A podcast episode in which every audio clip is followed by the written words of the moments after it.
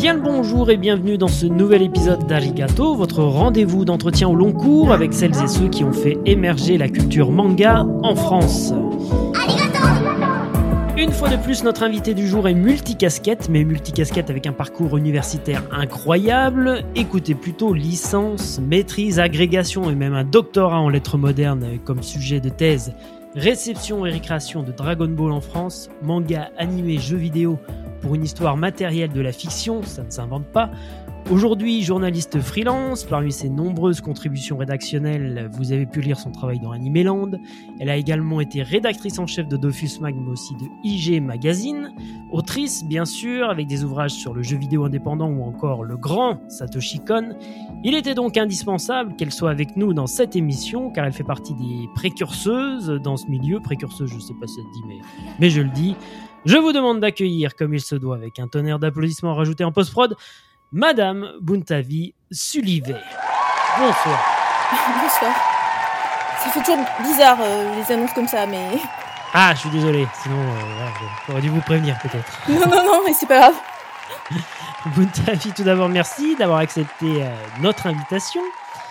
Alors, comme avec les autres euh, invités, j'aimerais que nous commencions par le commencement, à savoir votre euh, première rencontre avec euh, l'animation japonaise et puis le manga par la suite, j'imagine, parce que notre génération, d'ailleurs, euh, oui, on peut commencer par ça. Vous êtes né en Euh, 1974. 1974, voilà. Donc, pour notre génération, on a souvent connu l'animation japonaise avant le, le manga. Tout à fait. J'ai, je regardais la télé parce que il n'y avait pas grand chose à faire. J'ai envie de dire. À l'époque, il y avait deux chaînes et demie. Et euh, j'imagine que j'étais, enfin, je suis tombée sur Goldorak et Candy, tout bêtement, comme euh, 99% de la génération. Vous n'avez pas de souvenir précis de cette époque-là, justement Vous êtes tombé dessus par hasard Ça vous a pas fait un choc Bah, le, le problème, c'est, euh, j'ai, euh, enfin, contrairement à d'autres, j'ai, j'ai pas été, euh, enfin, j'aimais beaucoup Goldorak, mais c'est pas non plus, euh, voilà quoi, c'est- c'est- j'ai, j'ai pas eu de, de, de choc euh, émotionnel particulier, si ce n'est que euh, ça faisait partie de, de mes loisirs et que j'aimais regarder ça, quoi. Enfin, Donc ça, c'était la partie euh, Récréa 2. Plus tard, donc, il y a eu euh, le Oui. Club Dorothée. Euh, vous étiez sensible à, à ça ou pareil, pas forcément C'était pas quelque chose qui vous a marqué à cette époque-là? Je je dirais que le, les deux séries qui m'ont plus marqué, enfin les séries qui m'ont plus marqué, c'était Tom Sawyer, Lady Oscar et Cobra. Ensuite, euh, j'ai continué à regarder, euh, j'étais fan de City Hunter, euh, enfin Lady Oscar et Cobra, c'est vraiment les deux trucs qui m'ont vraiment vraiment passionné quoi. Je, je me suis mise à faire des dessins de d'Oscar et euh, voilà quoi, c'est euh, c'était vraiment le truc euh, incroyable. Bon Candy, euh, en fait, je, je l'ai trouvé totalement crétine quoi. Enfin, D'accord. Enfin, je, en fait, euh, je pense que je suis pas très féminine. Euh, et du coup, Candy, c'était, euh, elle, elle- pleurait trop. Enfin, Annie pleurait trop. euh, c'était, euh, c'était pas possible, quoi. C'est. euh, ensuite, bon, il y avait l'histoire d'amour, il y avait des trucs sympas, mais, euh, mais, mais il y avait toujours ce, ce côté très. euh, Un peu trop fleur bleue, peut-être euh, Ouais, et je veux trop bien faire, en fait. Euh, tandis que dans, dans Lady Oscar, il y avait euh, un, un truc totalement fou parce que euh, elle a été élevée comme un, un garçon et, euh, et du coup, euh, c'était ça sa réalité. Et envers et contre tout, elle voulait continuer à être un garçon. Et donc c'était, enfin, dans la traduction française, comme c'était amené et le reste, c'était juste euh, totalement fou comme histoire. ouais, ouais. Et donc là, c'est la période, de... pareil, c'est plutôt, on est sur Récréa 2, je crois. Ouais, c'est toujours Ouais. Récréa 2 et euh, Cobra, c'est la même chose. C'est euh, soudain, il y a ce truc de de pirates de l'espace avec un truc de science-fiction qui est pas, euh, enfin qui est pas, j'allais dire qui est pas crétin, c'est pas ça, c'est euh, qui est vachement plus euh, mature. euh, et puis les euh, les filles sont super sexy. Il y a ça aussi quoi. C'est-à-dire que bon. euh, Goldorak, bon ok, il y a sa sœur, il y a Phénicia et tout, mais c'est pas... Là, elles sont en bikini, elles ont... euh, Enfin, c'est... euh, Il y a une, euh, une, une vraie dimension sexuelle, en fait, dans les, dans les personnages de, de Cobra, qui n'existait pas dans, dans les autres séries, on va dire. Et donc ça aussi, c'est c'est quelque chose de super étonnant, quoi. Et c'est euh, c'est violent, mais en même temps, euh, en re-regardant la, la série, c'est pas si violent. C'est c'est juste que euh, c'est mis en scène comme une, une série télévisée ou comme un film américain. C'est c'est vraiment ça qui fait que ça, ça, reste en mémoire. Donc sa première diffusion, je crois, sur Canal+, pour Cobra en tout cas, il me semble. Et donc, parmi euh, les nombreux dessins animés japonais à importer euh, sur TF1, en l'occurrence euh, avec le Club Dorothée, est-ce que là, pareil, il y a des, des séries qui, qui, vous ont plus marqué que d'autres? City Hunter, même chose, je trouvais les filles tellement sexy, quoi. C'était un truc. D'accord. Enfin, et puis, j'adorais Laura Kaori parce que elle est complètement mmh. folle. Donc, c'est un personnage totalement caricatural incapable de, déclarer ses sentiments, euh, qui passe son temps à, enfin, c'est de la jalousie pure en même temps et euh, et euh, c'est cette espèce de garçon manqué qui qui arrive pas à être féminin, féminine en l'occurrence, et qui passe son temps à bastonner Rio Saeba, Nicky Larson dans, dans la version française. Et ce qui est drôle, c'est lorsque j'ai découvert le manga, où là c'était euh, c'était encore plus n'importe quoi parce que euh, il a enfin tout repose sur son phallus. Donc c'est évidemment coupé euh, dans la, la série animée mais mais tout repose sur son phallus et c'est mais j'étais morte de rire du début jusqu'à la fin quoi. C'est c'est extraordinaire. C'est enfin je je sais pas si les gens ont lu le manga mais c'est ouais c'est ça quoi. C'est c'est des blagues de façon continue qui sont autour de son phallus Donc, euh, c'est à cette époque-là, justement, que vous avez fait euh, la découverte du, du média, euh, du, du, manga en l'occurrence.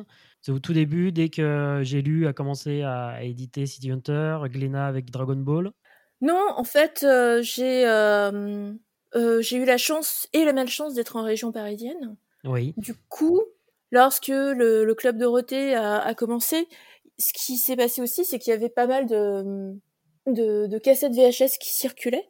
Et donc, euh, je faisais partie des gens qui échangeaient des euh, cassettes VHS euh, pour avoir d'autres cassettes VHS. Et donc, on, souvent, j'ai des trucs sans savoir ce que c'était en réalité. De fil en aiguille, on est allé aussi dans plein de boutiques parisiennes. Mais des, des, cassettes VHS, pardon, que vous achetiez dans le commerce ou que vous enregistriez vous-même euh, bah, En fait, certaines personnes enregistraient des choses à partir de, de, de VHS euh, qui étaient destinés initialement à la location pour le public japonais. C'est-à-dire qu'en en, en, région parisienne, euh, du côté de l'opéra, il y a le, le, quartier japonais, et donc les, euh, les Japonais euh, regardent des émissions japonaises, mais à l'époque, il n'y avait pas Internet, il n'y avait pas le câble, enfin, il n'y avait pas le satellite. Donc, c'est des hommes d'affaires qui achetaient des, des, cassettes vidéo. Ensuite, c'était dans des boutiques de location de cassettes vidéo, et c'est comme ça que les gens euh, de mon âge, en tout cas, euh, se, se retrouvaient avec euh, des, des, cassettes vidéo de, de, trucs en japonais pour les japonais où on comprenait rien. Si ce n'est que c'était génial, quoi. C'était c'était totalement autre chose et et donc on, on essayait de comprendre cette histoire. Alors parfois certains pouvaient avoir une espèce de mini synopsis histoire de comprendre vaguement le le truc, mais, euh, mais voilà. Donc, par exemple, j'ai euh, j'ai vu en cassette vidéo euh, Five Star Stories. Ah oui. Mais si c'est pas doublé ni, ni sous-titré, ça risque d'être compliqué là. Voilà quoi, c'est le truc, mais totalement obscur. je suis même pas sûre que les gens aujourd'hui connaissent Five Star Stories, mais. Ah, c'est sorti récemment chez Noévé Graphics en, en, manga, donc j'imagine que les gens connaissent un peu, mais. Mais euh, je pense pas que le film soit sorti en fait. Ah oui, non, ouais, ouais. Mm. Et euh... enfin, moi j'ai vu le film et j'étais en mode euh, putain, c'est c'est extraordinaire quoi. Ouais. Mais euh, au niveau de l'histoire, c'est totalement euh, incompréhensible. En plus, euh, l'auteur fait des références aux trois parcs. c'est un truc de science-fiction, mais en même temps, c'est une espèce de truc de. Enfin bon, c'est super compliqué. Et non, mais enfin, c'était juste le graphisme lui-même, le fait que ça bouge et que ce soit un univers totalement différent, c'était euh, suffisamment fascinant en soi pour nous. Mmh. Bon, alors ensuite, euh, il y a euh, des échanges de cassettes en long, en large et en travers de tous les épisodes de Dragon Ball, évidemment. Mais il y avait aussi ça, il y avait toutes les cassettes de... qui étaient directement en japonais. Il y avait aussi les cassettes qui étaient des, des versions américaines puisque Anime Ego euh, avait commencé à faire des, euh, des, versions américaines que ce soit Bubble Girl Crisis, AD Police ou des tas de trucs comme ça. Ensuite, il y a eu manga vidéo. Donc voilà, c'est tout ça, c'était avant qu'il y ait un vrai marché de la VHS. Et c'est avec ces échanges de, de, VHS que j'ai découvert les librairies japonaises à Paris. Ou même chose, du coup, on regardait les mangas, mais sans parler japonais. Mmh. Mais parce que c'était juste, on veut avoir la suite, quoi. Et, et c'est comme ça que j'ai découvert que bah, Tsukasa Ojo, il dessinait vraiment très mal quand il a commencé. Et, et ensuite, c'était de mieux en mieux. Et le, le, manga est tellement plus drôle que, que, la série télé. Surtout que la série télé, à l'époque, était plus ou moins censurée, en plus de la censure japonaise où on a enlevé toutes les blagues autour de, de son phallus. Enfin voilà, quoi. C'est, c'est, ça faisait partie des, des trucs qui, à l'époque, étaient extraordinaires et qui aussi, à l'époque, étaient une espèce de stigmate. Parce que euh, les dessins animés, c'est pour les enfants. Mmh. Donc lorsque vous regardez des dessins animés euh, et que vous êtes au lycée, vous êtes vraiment, euh, vous êtes vraiment con, quoi. Ouais, c'est un peu la honte, quoi. Ouais, c'est plus que la honte, en fait. C'est, on sait pas quoi en faire, quoi, de ce truc. Et donc, je faisais partie de, avec d'autres personnes, on, était, on était les, les gens un peu, un peu cons, quoi. Mmh. Totalement con même. Un peu con ou alors un peu en marge, un peu euh, différent des autres euh? Vous, vous le ressentiez vraiment comme ça, quoi. Tout est trop con, quoi. Ouais, sauf que bon, moi j'étais malheureusement pour eux aussi une très bonne élève. Oui. Donc j'étais vraiment juste débile. D'accord, ouais. Bizarre, enfin voilà. Ça collait pas, quoi. Non, je me souviens, euh, je m'étais engueulée avec un, un camarade de classe parce qu'il trouvait ça totalement con. Je lui ai expliqué que c'était pas le cas. Et euh, finalement, il est allé voir euh, Akira. Et, euh, et, là, il a fermé sa gueule. Hmm. Mais le, le, le truc, c'est de toute façon, il y a eu tellement de séries. Enfin, je pense que j'ai regardé tout et n'importe quoi. J'ai regardé tous les dessins animés qui passaient, que ce soit les séries américaines, les séries japonaises, les séries françaises. Par exemple, Les Mondes engloutis, c'était un très bon souvenir aussi même si maintenant c'est euh, devenu beaucoup plus brumeux. Euh, J'aimais beaucoup Ulysse 31, enfin voilà quoi, il y avait euh, ça, faisait partie des trucs de, divertissement parce que finalement il n'y avait pas grand chose. Et eh oui. Donc là on est période collège lycée finalement. Avant votre parcours universitaire, est-ce que Animeland arrive, enfin, le moment, pardon, vous intégrez euh, la rédaction du, magazine, est-ce que ça arrive en parallèle euh, de votre parcours euh, à l'université ou est-ce que c'est avant, après? Comment ça se passe? Franchement, j'en ai plus aucun souvenir. Aucune idée. Je, à un moment, j'ai. vous vous êtes retrouvé là-dedans? Ouais, voilà. Il y avait de la lumière. C'est un peu ça, ouais. Je sais plus pourquoi, comment je me suis retrouvée à Animeland. Ah oui, vous avez même aucun souvenir de comment vous avez pu intégrer la rédaction, euh, comment vous avez écrit votre premier article ou Alors je me souviens du premier article. Euh, enfin quoi que. Oui, je crois que le premier article c'était un article sur Nobutero Yuki. D'accord. Ensuite, euh, comment j'ai croisé les gars d'Animeland, franchement, j'en ai aucun souvenir. Une boutique. J'imagine que c'était, ouais, ça doit être ça, mais ensuite, qui, quoi, comment, je sais plus. Je me souviens d'avoir participé à un truc qui s'appelle Animapa, et c'était vraiment vraiment marrant parce que c'était euh, un système qui n'existait pas vraiment, enfin que je connaissais pas. C'est un système qui existait surtout aux États-Unis où euh, chacun écrit des articles et en fait tous les articles sont compilés par une personne, euh, photocopiés à l'époque, et tout est ensuite envoyé par la poste à chacun des contributeurs et donc c'était une espèce de forum mais sous forme papier si vous voulez. Et ensuite, c'était tout imprimé, enfin imprimé, photocopié, ça devient une sorte de fanzine quoi, avec différents articles. C'est ça, c'est un fanzine, mais uniquement par par euh, par la poste, par courrier. Donc c'est euh, ouais, c'est un peu comme euh, c'est comme un forum, mais où il faut attendre un mois ou deux avant d'avoir des réponses. Ouais, ouais, ouais, ok. Donc l'intégration de la rédaction, ça vous n'en avez pas grand souvenir. Est-ce que vous avez des souvenirs, par contre, des articles qui sont importants à vos yeux que vous avez écrits dans la rédaction ou... Bah, Nobutero Yuki, je trouvais, enfin, c'est mon, il me semble que c'est mon premier article. Et ça faisait partie des articles qui n'existaient pas dans Animeland. Oui. Enfin, moi, je suis un peu con, je m'intéresse euh, pas vraiment à. Ce que j'aime bien, c'est euh, savoir qui a fait le truc, que j'aime bien, et, euh, et, expliquer comment il a fait, parce que je trouve ça extraordinaire qu'il y ait des gens qui soient bien plus créatifs que moi. Donc Nobutero Yuki, je trouvais que c'était extraordinaire parce que je reconnaissais son style. Il a travaillé sur Five Star Stories, d'ailleurs. Sur Escaflowne, sur, travaillé... sur Escaflowne, je dis parce que sur. Si, si, sur, sur ah, Escaflowne. aussi, ok. Bah, je pensais à. Je ne vais pas y arriver. Type, type Seigneur des Anneaux. L'Odosoir, ouais. Voilà, merci. Les chroniques de la guerre de l'Odos. Exactement. Cara Design de grand talent, oui. Et ouais, donc voilà, j'avais écrit sur lui. Et du coup, c'est aussi à cette époque que je m'intéressais beaucoup à l'histoire de l'art et donc j'avais écrit un article qui comparait les, euh, les trucs d'art nouveau et les trucs d'estampes. Et donc ça, c'était un article euh, que je trouvais important parce que même chose, c'était pour euh, montrer qu'il y a un dialogue entre ces dessinateurs et ces artistes, entre l'Occident et, et l'Orient. Et donc c'est comme ça que j'avais présenté le japonisme, en quoi le japonisme a influencé ensuite les impressionnistes, les nabis, etc. Et tout l'art plus décoratif qui est devenu l'art nouveau, et comme ensuite l'art nouveau est revenu au Japon, et, euh, on retrouve des traces d'art nouveau dans euh, les images publicitaires, euh, notamment dans l'eau de soir, et enfin, Chronique de la guerre de l'Odos et, autres. Donc il y avait cet article. Il y avait un article sur la mort dans Nadia. La, la plupart des, des, gens reprochent aux dessins animés japonais d'être soit un peu puéril et répétitif, soit trop violent. Et ce que je voulais montrer dans cet article, dans La mort dans Nadia, c'est une approche dans laquelle on ne prend pas le spectateur pour un con. Il y a euh, plusieurs façons de présenter la mort. Toutes ces façons ne sont, elles sont pas faites pour euh, juste le spectacle. En fait, ça a, euh, ça a une valeur dans le dans le récit. Et ça aussi, c'est une façon très, je veux dire, intelligente et pudique.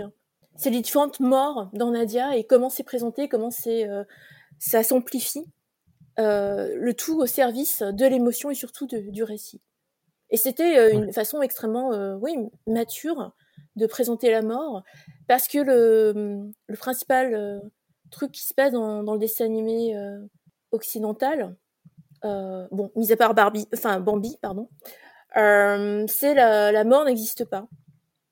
donc pour passer à la, sur les chaînes américaines, il ne doit pas y avoir de son. Oui. Ce genre de choses. Enfin, il y a des tas de choses qui font que, euh, en fait, la mort est quelque chose de, de caché.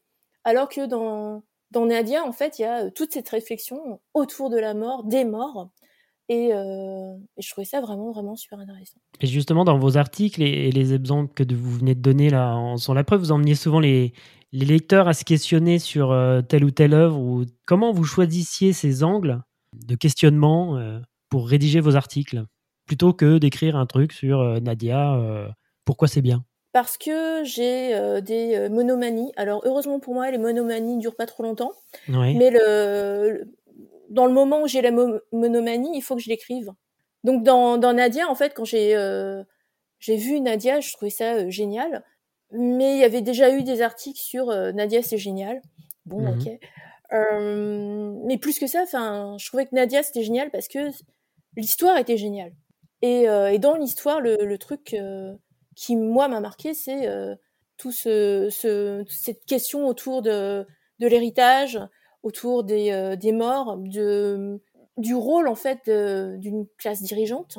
Oui. Et puis l'ironie finale, à la toute fin de la série, enfin, c'est entre les Atlantes, les, les non-Atlantes et le reste, mm. vraiment, tout est génial, quoi. Il y a le seul passage où qui sont sur une île déserte et euh, c'est un peu les vacances où où euh, là de toute façon je, je supportais déjà pas le personnage de Nadia mais alors là c'est juste euh, tu es là tout de suite pitié faites un truc hmm. mais il y a des épisodes à sauter d'accord on est tous d'accord là-dessus voilà quoi donc il y avait ça. Ensuite pourquoi j'ai écrit des trucs sur des caractères designers parce que je trouvais que c'était un, un, métier qui n'était pas tellement connu. Qu'il est encore moins au Japon d'après ce que j'ai cru comprendre à travers les différents entretiens que j'ai réalisés jusqu'à présent euh, on a un peu plus de considération en France, j'ai l'impression, pour euh, les artistes designers. Oui, parce que le, le, ce qui compte, c'est le produit final. C'est pour ça aussi qu'au Japon, on jette les, euh, les celluloïdes. Alors que hmm. en, maintenant, tout le monde va avoir un celluloïde original de Goldorak et autres. Quoi. Enfin, c'est, mais c'est parce que le, produit final, c'est, c'est la série télé qui passe à la télévision. C'est, c'est ce qu'on fait aujourd'hui aussi avec tous les costumes des films où euh, tous les, euh, les props, on, les vénère, alors que le, le truc intéressant finalement c'est le film. Et donc dans le cas du caractère designer, c'est à peu près la même chose, c'est-à-dire que le, finalement le caractère designer il fait pas, il fait quelque chose et pas grand chose en même temps. C'est-à-dire qu'il donne une identité visuelle au personnage, mais en même temps, c'est pas lui qui anime. Dans un dessin animé, ce qui compte, c'est euh, l'animation, c'est le mettre en vie. Ouais, parfois, on connaît pas plus les réalisateurs euh, de tel ou tel épisode. On connaît l'auteur du manga souvent. Et puis après, ça s'arrête un peu là, finalement. Oui, oui. Mais, euh, mais donc, enfin, voilà, je, ça fait partie de mes monomanies. Donc, Nobuteru Yuki, j'étais fan. Voilà, quoi, ça, ça fait partie. Et donc, j'ai fait plusieurs portraits de, de Kara designer, Mikimoto, enfin voilà, quoi. J'étais obsédée aussi par euh, tous les trucs de, de clin d'œil. Bah, euh, par exemple, Dragon Ball, euh, les gens n'étaient pas au courant que c'était le roi des singes. Donc j'ai écrit avec Ilan Nguyen et d'autres un truc qui s'appelle le Dikomito. donc c'est, enfin c'est moi qui ai commencé le truc parce que je trouvais ça fou qui est plein de références en fait à l'hindouisme, au bouddhisme, à des divinités shinto et et ça passe pour un public japonais. ça passe pour un public asiatique, partiellement. Mais euh, pour un public occidental, c'est juste euh, ce truc bizarre, quoi. Euh, mais une fois qu'on comprend que le truc bizarre, c'est pas juste une extraterrestre avec des cornes sur la tête et un bikini, mais un oni, soudain, il y a, bah, y a des trucs qui, qui changent. Donc, par exemple, c'est comme ça que finalement, La Mu, c'est pas juste une série avec un humour totalement absurde sur un, un ado qui se retrouve avec euh, plein, euh, plein d'extraterrestres euh, venus du, des fins fonds de la galaxie qui, qui, veulent se marier avec lui. Non, non, c'est c'est pas vraiment des extraterrestres, c'est toutes les représentations de, de, yokai mais au féminin avec des, de l'humour absurde. Et donc il y a, plein de références qui, qui finalement passent pas parce que parce que je pense que les, les traducteurs de l'époque s'y intéressaient pas euh, et que la production de l'époque bah, s'y intéressait pas non plus, mais, mais c'est normal, c'est parce que c'est euh, des clins d'œil, et donc quand vous n'êtes pas dans la culture... Euh, mmh, il n'avait pas les codes. Voilà. Mais c'est parce que c'est... ce qu'on ce qu'on sait pas, c'est que les, Japonais s'adressent aux Japonais, donc ils s'adressent pas à nous. Oui. Donc c'est pour ça que... Peut-être un peu moins maintenant, mais en tout cas... Ouais. C'est encore le cas aujourd'hui C'est encore le cas aujourd'hui, c'est-à-dire qu'il y a quelques mangaka qui se disent, bon... mais le, le, la majorité des, des récits en fait s'adressent quand même à un public japonais. Et c'est en ça que euh, ils sont universels. C'est-à-dire qu'il y a deux stratégies. La stratégie euh, Hollywood, c'est euh, on va faire en sorte d'offenser personne. Du coup, ça fait un truc politiquement correct ou pour que personne ne soit offensé, on est un représentant de toutes les espèces vivantes possibles. C'est un peu comme la chasse aux Pokémon. Euh, ou alors on fait à la japonaise et euh, dans ce cas on s'adresse au public japonais. On fait des clins d'œil à leur culture, à un passé commun parce que c'est un dialogue et que dans un dialogue, bah, on sait à qui on s'adresse. Et ensuite, bah, si ça intéresse d'autres gens, bah, tant mieux, mais sinon c'est pas grave. On est dans notre discussion et donc nous ce qu'on a en tant que public occidental, si on arrive en plein milieu de la discussion comme comme des gros lourds, mhm. et on se dit, mais il se passe quoi? Et donc on interprète comme on peut, parce qu'on n'a pas le début de la conversation, on n'aura sans doute pas la fin non plus, et on comprend pas la moitié des dialogues, mais, euh, mais, c'est sympa quand même. Et ce dialogue est vachement plus sympa que l'autre truc qui s'adresse directement à nous, mais aussi à n'importe qui, et donc qui s'adresse à personne. Ça, c'est ouais, très, très intéressant, parce que il y a aussi évidemment euh, plusieurs niveaux de lecture en fonction des œuvres et en fonction de l'âge à laquelle on on la découvre, on l'aborde. Mais cette vision-là, ouais, est très intéressante. Nobuteru Yuki, La mort dans Nadia, est-ce que vous avez parfois rencontré des, difficultés à, imposer certains sujets au sein de la rédaction ou pas du tout C'était free bah, ça dépendait de la place, parce que enfin moi j'ai commencé à Nimland, c'était pas pro, donc de toute façon. oui, c'était encore les. S'il y a de la place, c'est cool. S'il n'y a pas de place, euh, tant pis. Euh, j'ai beaucoup de monomanie à une époque, euh, j'écris plus. Parce que mon problème, c'est j'écris vite. Alors parfois, j'écris vite et sans prendre le temps suffisamment de, de vérifier les trucs ou de réfléchir plus. Souvent, c'est c'est juste bon, bah voilà, c'est un peu mon billet d'humeur. Ce truc est génial pour telle raison. Je vous jure. Et, et, voilà quoi. Donc le, le, truc, c'est c'était un fanzine. Enfin, je veux dire, euh, j'étais pas Proust, euh, je suis pas Proust et je prétends pas être Proust, quoi. Enfin, mmh, ouais, j'ai pas fait comme euh, Flaubert, dans le sens où j'ai pas récité mes articles en long, large en travers pour être sûr que la virgule était bien placée, quoi. C'est, juste un fanzine et c'est comme ça que ça a commencé. D'accord. Donc en parallèle, certainement, le parcours universitaire qui, commence avec la licence. Est-ce qu'en justement en vous lançant dans une licence, vous saviez déjà à l'avance que vous alliez aller plus loin que ça?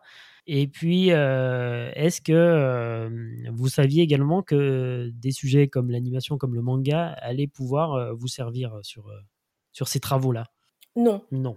Bah alors, de toute façon, moi je savais pas ce que je voulais faire, donc c'est juste que il se trouve que j'étais bonne dans plusieurs disciplines. Mmh Malheureusement ou bien heureusement pour moi, lorsque j'étais en classe prépa, je me suis violemment frité avec la prof d'histoire, alors que je voulais faire de l'histoire. Je l'ai insulté en plein, en plein cours. Bon, ensuite, euh, j'ai euh, insulté en plein cours aussi mon prof de, de physique euh, quand j'étais au lycée. Enfin, voilà quoi. Donc, ouais, il y en a plusieurs. Voilà, c'était pas juste elle, c'était juste que c'était une mauvaise. Vous n'aviez pas insulté la prof de français, donc vous vous êtes dit, allez, bon. Voilà, c'était à peu près ça. Mmh. Non, mais sans blague. Hein. Donc, donc du coup, euh, initialement, moi, j'étais inscrite à Tolbiac en histoire parce que euh, lorsque vous êtes en classe prépa, il faut être aussi inscrite euh, à la fac, voilà quoi. Et bah après avoir insulté la prof d'histoire et comme j'étais pas admise en Cagne, je me suis dit bon, va falloir trouver un autre créneau. mes résultats sont pas trop mauvais en français. fac de lettres. Alors, est-ce que j'ai vraiment envie de Non, alors le latin, non, ça va pas être possible. Lettres modernes. Et puis, on verra ce que ça donne, quoi. C'est incroyable ça, comme quoi euh, la vie peut basculer à un instant T en fonction de euh, la façon dont on œuvre, quoi. C'est fou. Oui, c'est pour ça que je vous dis, euh, moi j'ai un parcours totalement chaotique, mmh. totalement chaotique, quoi. C'est. Mais c'est quand même des choix qui, qui s'offrent à vous, et puis hop, vous prenez plutôt cette direction-là. Ou alors ça vous avez l'impression que ça s'impose à vous et, et c'est parti. Bah, une fois que il euh, y a une route qui semble un peu euh, y a, on voit bien qu'il y a un ébouli donc on va prendre la route d'à côté quoi. Ouais ok. D'accord. Mais justement la, licence c'est quand même pas rien. La maîtrise c'est encore moins rien. Euh, ensuite l'agrégation le doctorat ça, tout ça ça se fait pas par hasard quand même. Et il y a il y a une envie derrière quand même. Euh, non. Ah non pas du tout. Ah non non moi j'étais Bon, ben voilà, euh, ok, euh, après euh, Hippocagne bah, à la fac, et là j'ai fait, mmh, c'est bizarre, je m'emmerde. du coup, j'ai écrit un petit truc, enfin voilà quoi. Je me souviens avoir monté une espèce de d'expo à, Paris 3 avec des grandes photocopies de planches de manga. Mmh puis voilà, c'était pour présenter ce que c'était le manga, et puis, puis voilà. Mais donc, qu'est-ce qui vous passionnait euh, C'était vraiment euh, le manga, l'animation japonaise à cette époque-là? Ouais, j'aimais bien. Ensuite, euh, le, problème, c'est que je, ne me voyais pas travailler là-dedans pour gagner ma vie. Ouais. Je savais pas trop quoi faire. Je me suis dit, bon, maintenant que tu es dans la mouise et en licence de lettres, qu'est-ce que tu vas foutre de ta vie, ma pauvre? Ouais, devenir prof? Ouais, ok. Mmh, On va passer le, le CAPES et la Greg. Voilà c'est vraiment euh, plus par hasard. moi, je j'ai pas fait euh, de l'enseignement parce que j'avais la foi ou quoi que ce soit. C'est juste que euh, j'aimais bien les profs de français que j'ai eus. Je me suis dit bon, pourquoi pas? Mmh j'ai eu beaucoup d'admiration pour plusieurs de mes profs de français. Je me suis dit que c'était aussi un moyen de, j'allais dire de rembourser, mais c'est pas le bon terme. C'est quelque part de payer ma dette parce que moi j'étais j'étais boursière et que ces profs, ces quelques profs que j'ai eus sont vraiment défoncés pour faire en sorte que les, étudiants, les élèves un peu pourris qu'ils avaient en face s'en sortent. Donc je me suis dit, bon, essayons de faire pareil. Le fameux ascenseur social. C'est un peu ça, ouais. Qui fonctionne finalement, de temps en temps. Oui, oui, qui fonctionne de temps en temps, qui me paraît un peu cassé aujourd'hui. Mmh. Mais j'ai sans doute été parmi les dernières à gripper le, truc avant que la porte se ferme. Ouais. Voilà. Bien. Euh, j'aimerais qu'on revienne également sur votre, euh, votre, site internet, enfin votre blog, je ne sais pas trop comment on, peut appeler ça, parce qu'il y a tellement de choses à l'intérieur. Euh, le blog qui s'intitule Difficile d'écrire sur des futilités, un très joli titre. Est-ce que justement c'est le genre de phrase que vous avez pu entendre dans votre parcours universitaire ou alors pas du tout C'est quelque chose que vous, qui est sorti de, de votre tête? Euh, non, c'est euh, totalement sorti de ma tête. Il fallait un nom à ce truc. Et euh, je me suis dit que ça, c'était rigolo. Parce que ça reste des, des futilités? Parce que c'est. Enfin, voilà, c'est. C'est pas de la politique. personne va mourir si je dis que je préfère telle œuvre à telle œuvre. c'est difficile parce que on peut dire en quoi une œuvre est géniale, mais en même temps, ça intéresse pas grand monde en réalité. Et donc moi-même, je suis pas toujours motivée pour écrire. C'est juste que le, site me permet de, de mettre des, tas de vieux articles que j'ai écrits, euh, certains dont j'étais contente à l'époque, certains dont je me suis dit oh, autant les mettre là. Donc voilà, c'est c'est un peu bizarre parce que c'est à la fois ma carte de visite et un peu ma poubelle de, des textes que j'ai pu écrire dans ma vie, quoi. Donc il y a, y a là-dedans des, des très vieux textes, notamment le, le texte que j'avais écrit pour Animeland il y a très longtemps sur les influences graphiques. En fait, je crois que je l'ai remis. Même chose, il y a des parties du, du dictionnaire mythologique que j'ai dû remettre. Il y a des vieux articles pour Animeland que j'ai remis aussi, mais Bon, je n'étais pas spécialement fière, mais bon, je me suis dit, bon, maintenant que j'ai un blog, euh, qu'est-ce que je vais mettre dedans? Faut je le remplisse. Oh, voilà. Et puis, euh, non, mais ensuite, je me suis dit, pourquoi tu t'emmerdes à remplir ce truc? Toute façon, personne le lit, donc euh, j'ai arrêté. voilà. Tout simplement. Non, désolé. Hein, c'est aussi pour ça que le, titre, c'était juste l'époque où je me dis, bon, il va falloir que je remplisse ce blog et. non, c'est vraiment ce que je vais pouvoir écrire, quoi. Après, vous avez euh, beau euh, l'avoir arrêté, il est toujours en ligne. Les articles, euh, pour le coup, sont pas obsolètes parce qu'ils sont encore terriblement d'actualité. Enfin, il y a une mine d'informations considérable sur ce, sur ce site. Mais, c'est très Oui, alors ensuite, il est pas remis à jour, donc il y a des trucs où, ouais, que j'ai écrit il y a longtemps et mmh. Aujourd'hui, euh, si je relisais, euh, je me dirais ah, merde, il va falloir que je réamende la moitié du texte. Mais euh, mais voilà quoi, il y a des textes qui sont super vieux là-dedans quoi. Dans votre parcours, vous avez également travaillé pour le Festival international de la bande dessinée d'Angoulême avec un MOOC incroyable que j'ai découvert là en préparant cette émission. J'ai trouvé ça fou. Je m'y intéresserai de plus près, je suivrai certainement ce MOOC. MOOC, pour les auditeurs qui ne connaissent pas, sont des cours proposés en gros sur, sur Internet. Et là, pour le coup, c'est autour des comics et du manga, qui est proposé par la Cité internationale de la bande dessinée et de l'image d'Angoulême. Comment est-ce que vous êtes euh, arrivé sur ce projet-là? Vous n'êtes pas toute seule, évidemment, mais euh, comment est-ce qu'on a fait appel à vous? Bah, À cause de ma thèse, en fait. Donc, bah, alors, j'ai pas pris les choses dans le bon ordre, du coup. Oui, c'est-à-dire que après avoir eu l'agrégation et avoir enseigné, euh, j'ai euh, fait un, un, tour dans le privé mmh parce que j'ai été euh, enfin notamment j'ai été recrutée par Ankama. Voilà, bah on va peut-être parler de ça avant et puis on parlera d'Angoulême après alors. Ankama donc 2007 avec euh, vous êtes devenue rédactrice en chef de Dofus Mag. Exact. Et puis en 2009 de IG Magazine. C'est ça.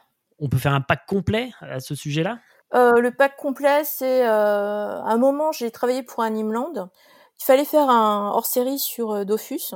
Ouais. Je me suis retrouvée à écrire beaucoup, beaucoup, énormément d'articles dessus parce que le, le, problème, c'est qu'ils ils mettaient à jour leur, leur jeu avec une extension, c'était les dragodindes. Le problème, c'est que pour pouvoir jouer avec des dragodindes, euh, faut être, fallait être niveau 80, je crois. Et moi, je, commençais à niveau rien puisque je débutais. Du coup, j'ai joué comme une tarée pour atteindre le niveau 80 et voir à quoi ressemblent ces euh, dragodindes et vraiment comprendre euh, en quoi ça consistait. Parce que j'étais pas du tout dans les mémos à l'époque, quoi. Euh, enfin, jeux vidéo oui, mais pas du tout les mémos. Et, euh, et voilà, donc c'était rigolo parce que pendant le mes, mes, sessions de jeu, je prétendais être une gamine de, de 14 ans et donc j'avais un tout autre nom. Ouais. ensuite, j'ai rencontré des gens qui avaient aussi un tout autre nom. donc voilà, donc c'était assez rigolo. Et euh, en tant que rédac chef, j'avais un tout autre nom. Et je crois que j'ai écrit avec trois noms différents à l'intérieur du Dofus Mag. D'accord. Et euh, ensuite, bah, le Dofus Mag, c'est uniquement sur Dofus et tous les produits en Kama. Mmh et, euh, et, donc IG, c'est l'inverse, c'est euh, tout le reste, euh, sauf en Kama. Sauf quand il y a vraiment un truc qui sort, genre Wakfu ou un, un truc vraiment important. Donc voilà, c'était le, le, la dualité Dofus Mag, IG Magazine. Ouais. Mais c'était c'était vraiment sympa. Voilà. D'accord. Ankama a lancé, alors pas la même période, mais dans les années 2010, je crois, Akiba Manga. C'est pas quelque chose sur lequel vous avez travaillé, vous Si, si, j'ai travaillé dessus. Mais c'était. Pour expliquer aux auditeurs, Akiba Manga, dans mon souvenir, c'était un magazine de prépublication, en fait, de manga japonais, avec des artistes japonais, euh, assez, assez jeune. Tout à fait. et puis il y avait également la prépublication, je me souviens de la dernière œuvre de Shingo Araki, Sourire d'enfance. Exactement. c'est la dernière œuvre de Shingo Araki. En fait, j'ai eu la chance de, le croiser, de le rencontrer au Japon. Mais du coup, c'est triste parce qu'en fait, enfin, enfin, voilà quoi, il est, il est mort entre temps et et ouais, le c'est vraiment quelqu'un qui. Euh, enfin, j'étais étonnée qu'il soit pas plus reconnu en réalité. Oui. Ben, on en a aussi parlé dans cette émission beaucoup, euh, notamment avec Olivier Gilbert, qui s'étonnait, lui, pour le coup, qu'il ne soit pas reconnu à sa juste valeur euh, au Japon. Alors qu'en France ou même en Espagne ou en Italie, c'est une star, en tout cas dans son domaine, évidemment. Si je demande à ma maman si elle connaît Shingo Araki, non. Mais les gens qui s'intéressent un peu à l'animation, au manga, c'est un demi-dieu. Mais je pense que la grande différence, c'est qu'au Japon, le, dessin animé, c'est euh, le truc gratuit qu'on regarde, que c'est totalement mainstream, alors que euh, en Europe, enfin en France, Italie, Espagne, on n'avait tellement pas d'informations, on savait même pas d'où ça venait, on savait pas qu'il y avait des mangas euh, initialement, hein, que c'était une adaptation. Que donc pour nous, l'adaptation, c'était l'œuvre originale. Et du coup, dans cette œuvre originale, le gars qui fait les dessins, c'était un dieu. Nous, on ne savait pas que ce gars euh, qui pour nous était un dieu, c'est euh, juste un intermédiaire qui euh, reprend les, les, personnages du manga pour en faire quelque chose qui soit adapté à la standardisation nécessaire pour la création d'un dessin animé. Donc c'est ça la différence. C'est-à-dire que pour pour nous, c'était l'œuvre originale. Et c'est aussi sans doute pour cela qu'il n'y a pas cette reconnaissance pour le dessin parce que nous on avait tellement pas d'infos que reconnaître le dessin de quelqu'un finalement c'est euh, c'est ce style de dessin qui est le, la marque de l'auteur. Alors pour en revenir justement à Akiba Manga dans lequel a été publié le, dernier euh, euh, chef-d'œuvre de Shingo Araki qui n'a pas d'ailleurs été publié en France ensuite en album relié. C'est dommage. Je lance un appel à tous les éditeurs. N'hésitez pas à vous pencher sur, sur... Je ne sais pas si c'est Ankama encore qui a les droits là-dessus. Mais euh, J'imagine que c'est en caméra. Ah bah, voilà, bah alors, sortez, sortez. Euh, Akiba Manga, pourquoi d'après vous ce, ce, genre de format ne fonctionne pas en France? On, l'a vu avec Kamea, on l'a vu euh, avec d'autres d'autres magazines de prépublication. Est-ce que vous avez une réponse à ça? C'est pas que ça puisse pas fonctionner, c'est juste que le, le, le, problème de la presse en France, c'est que c'est un, un média moribond, c'est une espèce zombie, de toute façon en France, en fait, on rêve d'avoir les tirages du Shonen Jump euh, de 1980. Sauf qu'on n'aura jamais ça. Mmh. Et, le, et chaque éditeur rêve de, ce truc, mais on l'aura jamais. C'est comme les, euh, les gens qui sont euh, de la génération X. ils sont tous persuadés que le cinéma c'est génial et que s'ils pouvaient, si seulement ils pouvaient faire un film hollywoodien, ce serait génial, alors que c'est un média totalement mort aussi. en, fait, le problème c'est ça. C'est-à-dire que c'est pas que ça puisse pas fonctionner, c'est que de toute façon le médium, le support sur lequel ça pourrait fonctionner est mort. Je dis pas qu'il n'y ait pas de presse aujourd'hui, qu'il n'y ait pas des trucs intéressants en presse, c'est juste que il y aura jamais la, puissance de feu qu'il y avait euh, à une certaine époque. Mais il aurait pu fonctionner justement à, cette époque-là, dans les années 90, non? Non, non, non. Non, la, presse bande dessinée, c'était mort depuis très longtemps. La presse bande dessinée en France. Oui, c'est euh, Spirou et Fluide Glacial. Exact. C'était avant, euh, c'était euh, c'est l'époque Tintin, c'est ce genre de choses quoi. Mais euh, les années 80, c'était déjà mort pour la presse bande dessinée. Hmm.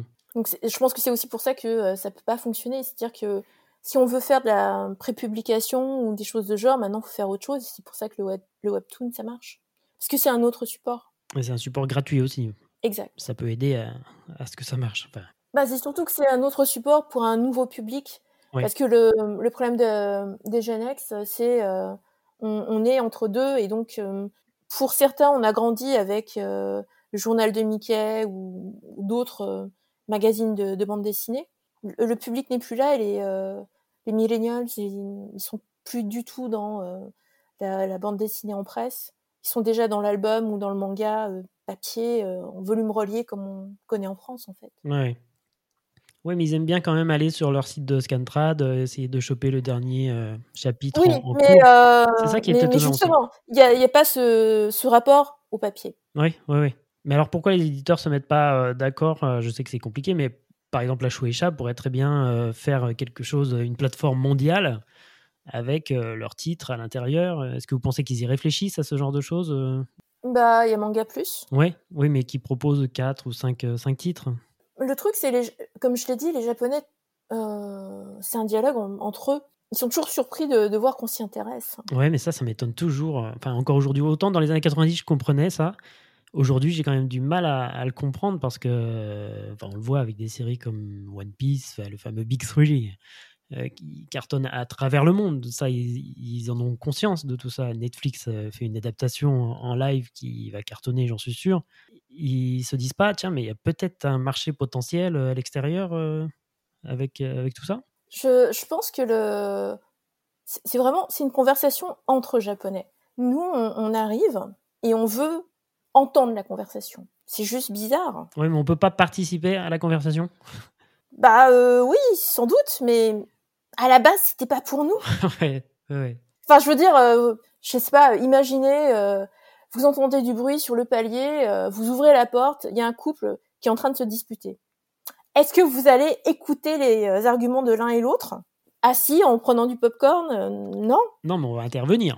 Peut-être ou pas, ça dépend. Mais euh, de base, c'est juste bizarre. Mmh. Et je pense que les, les gens comprennent pas ça. C'est euh, d'accord. Vous, êtes dans une conversation qui vous est pas destinée à la base, donc c'est juste bizarre. Alors je dis pas que les Japonais euh, ne crachent sur l'argent. Enfin voilà quoi. C'est non, comme tout le monde, si on peut avoir des revenus supplémentaires, ils sont pour. C'est juste que le pour eux c'est c'est juste bizarre. Ouais, ils sont pas encore dans ce développement comme le font les Américains avec euh, toutes leurs licences euh, euh, de comics à se développer en dehors de, leurs frontières, quoi. C'est ce que vous êtes en train de me dire. Non, c'est-à-dire que les, Américains, c'est vraiment des marchands. Donc ils sont capables de vendre tout et n'importe quoi. Donc s'ils peuvent le vendre à la, au monde entier, ils le feront. Et c'est ce qu'ils font avec Hollywood, c'est ce qu'ils ont fait avec les comics, c'est ce qu'ils essayent de faire avec tout. Mmh. C'est ce qu'ils font avec euh, toutes les technologies, tous les outils qu'on utilise. Donc il y a une domination américaine qui est euh, extrêmement importante. C'est euh, par les Américains que Pokémon est arrivé, entre autres. C'est par les Américains que plein de dessins animés sont arrivés, Robotech, c'est euh, la version remontée par les Américains. Mmh. Euh, la bataille des planètes, c'est la version remontée par les Américains, etc., etc. les euh, films du studio Ghibli. Exactement. Les Français ont essayé d'avoir les droits, donc Canal Plus avait diffusé Porco Rosso. Mmh. Il y a eu d'autres diffusions, mais c'est ça, c'est le, le rouleau compresseur du marketing américain qui fait que c'est un succès mondial aussi. Mais dans, dans le truc intéressant dans le manga, c'est c'est qu'il y a des tas de séries que, que nous, on a eu, qu'ils n'ont pas eu. Et du coup, ça crée vraiment des, des histoires qui sont spécifiques à chaque pays. L'histoire de, de, la France par rapport à Goldorak, c'est pas la même que l'histoire de l'Espagne avec euh, les robots de, de Gonagai. Euh, Mazinger, on l'a pas eu en France. Mmh, ouais, ouais. Par contre, ils l'ont eu en Italie.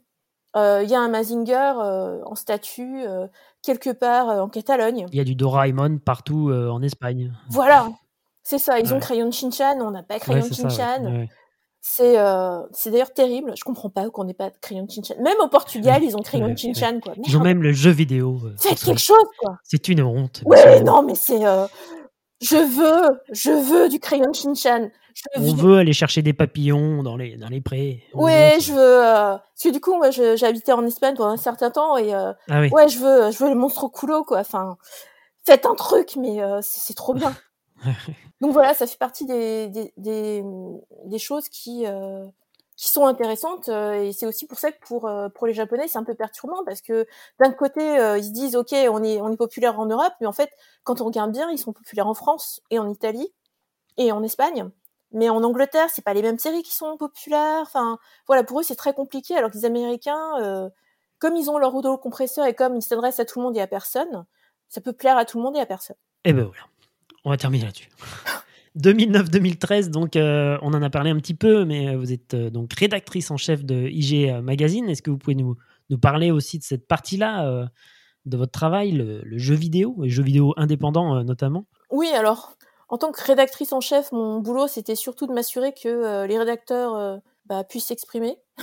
ah, D'accord, je croyais que vous alliez dire me ramène les articles en temps et en heure pour que je puisse faire mon BAT. me ramène les articles en temps et en heure Donc ce que j'ai appris avec les rédacteurs et les illustrateurs, c'est règle 1 mentir, règle 2 mentir, règle 3 mentir.